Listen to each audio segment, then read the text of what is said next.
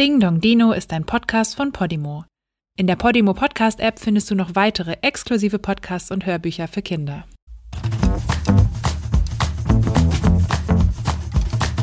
Hey, was ist da draußen los? Da ist doch irgendwas im Busch. Ich platze fast vor Neugier. Da schellt es endlich an der Tür. Ach ja, heute ist ja wieder Dino-Tag. Der Tag, den ich am liebsten mag. Ding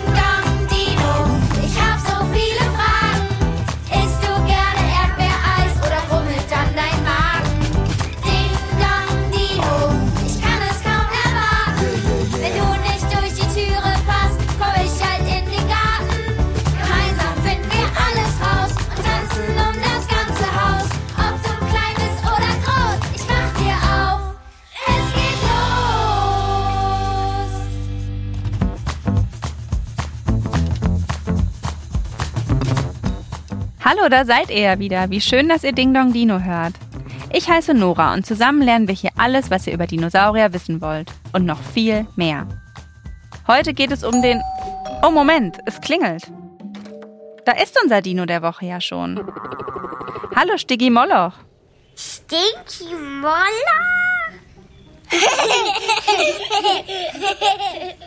Nein, Stiggy Moloch. Aber es stimmt, der Name klingt ganz schön witzig. Und gleich geht es auch noch darum, wie Dinos aufs Klo gegangen sind. Aber zuerst wollen wir etwas über Stiggy Moloch lernen. Stiggy Moloch war ein mittelgroßer Dinosaurier und wurde etwa drei Meter lang, also so lang wie ein kleines Auto. Seine Hinterbeine waren sehr viel größer als seine Vorderbeine und Forscherinnen und Forscher nehmen an, dass Stiggy Moloch, ähnlich wie der T-Rex, nur auf seinen Hinterbeinen gelaufen ist. Was Stiggy Moloch wirklich ganz besonders macht, ist sein Dickkopf und die vielen Stacheln und Hörner. Sein Schädeldach, also der Knochen, den ihr auf eurem Kopf spürt, war dicker als bei anderen Dinosauriern und viel dicker als bei uns Menschen. Sein Schädel war außerdem langgezogen und ziemlich spitz, mit langen Stacheln am Hinterkopf und kleinen Höckern entlang der Nase und schräg über den Augen. Warum das so war, weiß man nicht genau. Vielleicht gab es unter Stiggy Molochs Rammduelle, wie ihr es heute zum Beispiel unter Ziegen beobachten könnt. Es kann aber auch sein, dass die vielen Stacheln und Hörner zur Abschreckung von Raubdinosauriern dienten. Denn Stiggy Moloch selbst war ein friedlicher Pflanzenfresser. Vielleicht hat ja auch Oliver, der Dino-Forscher, noch eine Idee, wofür die Hörner da waren. Darüber haben wir auch schon in der letzten Woche gesprochen, als es um Triceratops ging. Hallo Oliver, ich freue mich, dass du wieder dabei bist. Hallo Nora. Wir sprechen über Stiggy Moloch. Gibt es etwas besonders Spannendes, was du uns über diesen Dino erzählen kannst? Ja, dieser Stügi Moloch, der ist vielleicht sogar der gleiche Dinosaurier wie noch zwei andere. Wie welche denn? Ja, und zwar wäre das Dracorex, also der Drachenkönig, wie das übersetzt heißen würde. Und der andere wäre der Pachycephalosaurus. Und zwar kann das sein, dass diese drei Dinosaurier, die alle unterschiedliche Namen bekommen haben, unterschiedlich aussehen auch, dass die alle die gleiche Art sind, dass die alle sozusagen vom, vom Jungtier, das wäre der Dracorex, über so ein jugendliches Tier, das wäre der Stygimoloch, bis zum ausgewachsenen Tier Pachycephalosaurus, ja, ein, ein Tier sozusagen gewesen sind, ja. Und das lässt sich aber sehr schwer nachvollziehen, also nachweisen, weil wir ja, da natürlich die, wir können das ja nicht an einem Tier verfolgen. Wir sehen ja immer nur einen Fossilfund und das ist dann entweder ein kleines Tier, ein mittleres Tier oder ein großes Tier. Und die sehen alle anders aus, deshalb haben die unterschiedliche Namen bekommen. Aber vermutlich sind die alle dieselben. Dann würden die wahrscheinlich alle Pachycephalosaurus heißen, weil das ist das als erste beschriebene Tier von den dreien. Also könnte es sozusagen sein, dass der Stiggy Moloch ein Teenie-Saurier war? Genau, das war wahrscheinlich ein, ein Teenager, genau. Wir haben in unserer letzten Folge über Triceratops gesprochen und auch über das Nackenschild von Triceratops. Wie war das denn bei Stiggy Moloch? Waren die Hörner und die Zacken auch dazu da, dass sie sich verteidigen konnten? Ja, bestimmt. Also wenn man sich diesen Schädel anguckt, da wirkt ja richtig abschreckend. Da wirkt ja schon wie so ein, äh, ja, wie so ein Teufel fast oder so ein Dämon, ja. Und ähm, sicherlich hat er auch so eine abschreckende Wirkung gehabt auf irgendwelche Raubsaurier, die den vielleicht gefressen hatten. Waren Stiggy Moloch und Triceratops denn verwandt? Ja, also die waren schon relativ eng verwandt. Das sind ja beides Vogelbecken-Dinosaurier. Und ähm, dann in diesen, in dieser Vogelbecken-Dinosaurier-Gruppe sind die auch noch mit den nächsten Verwandten. Und zwar haben die auch einen eigenen Namen. Ähm, das sind immer sehr kompliziert klingende Namen. Die heißen jetzt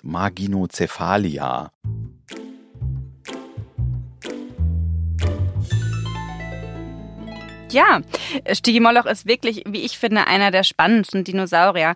Ein anderes spannendes und auch ziemlich lustiges Thema, wozu wir ganz viele Fragen bekommen haben, ist, ob und wie Dinos aufs Klo gehen. Wir fangen an.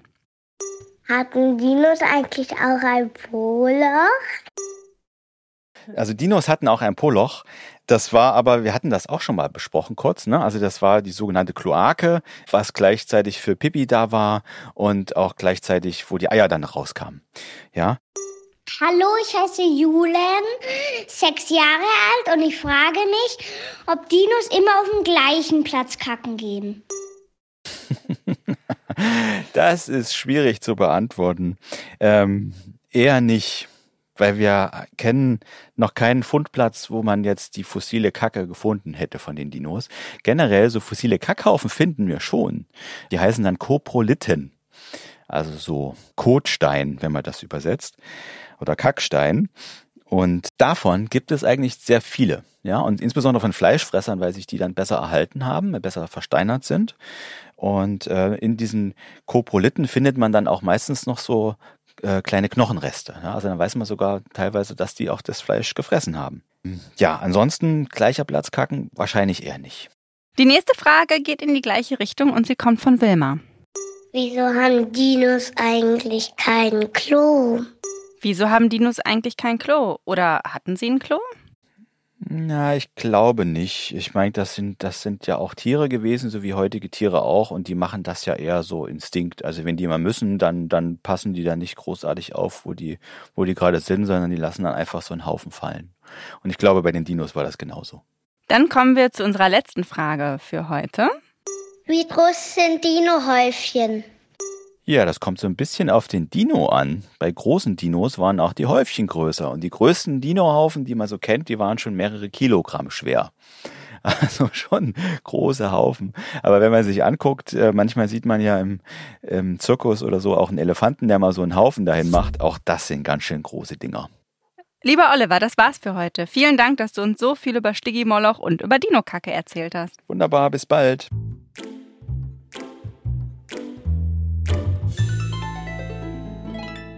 Und jetzt sind wir auch schon am Ende von dieser Folge Ding Dong Dino.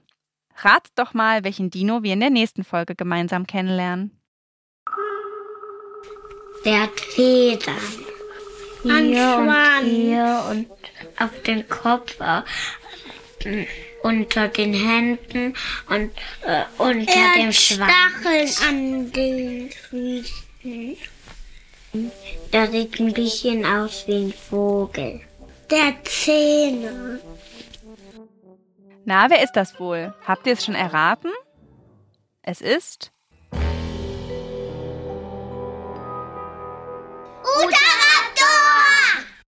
Utahraptor. In unserer nächsten Folge lernen wir alles über den größten Raptor, der je gelebt hat. Und ich werde Oliver auf jeden Fall über weitere Dino-Rekorde ausfragen. Ich freue mich, wenn ihr wieder dabei seid bei Ding Dong Dino. Tschüss Kinder und tschüss Stigimoloch.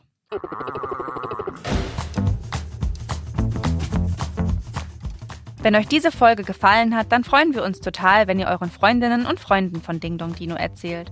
Und wenn ihr auch eine Frage für Oliver habt, dann schickt uns eine Mail an podcast.dingdongdino@gmail.com. Ding Dong Dino ist ein Podcast von Podimo, produziert von Nora Burgert-Ab und Anna Scholz. Sounddesign Joscha Grunewald.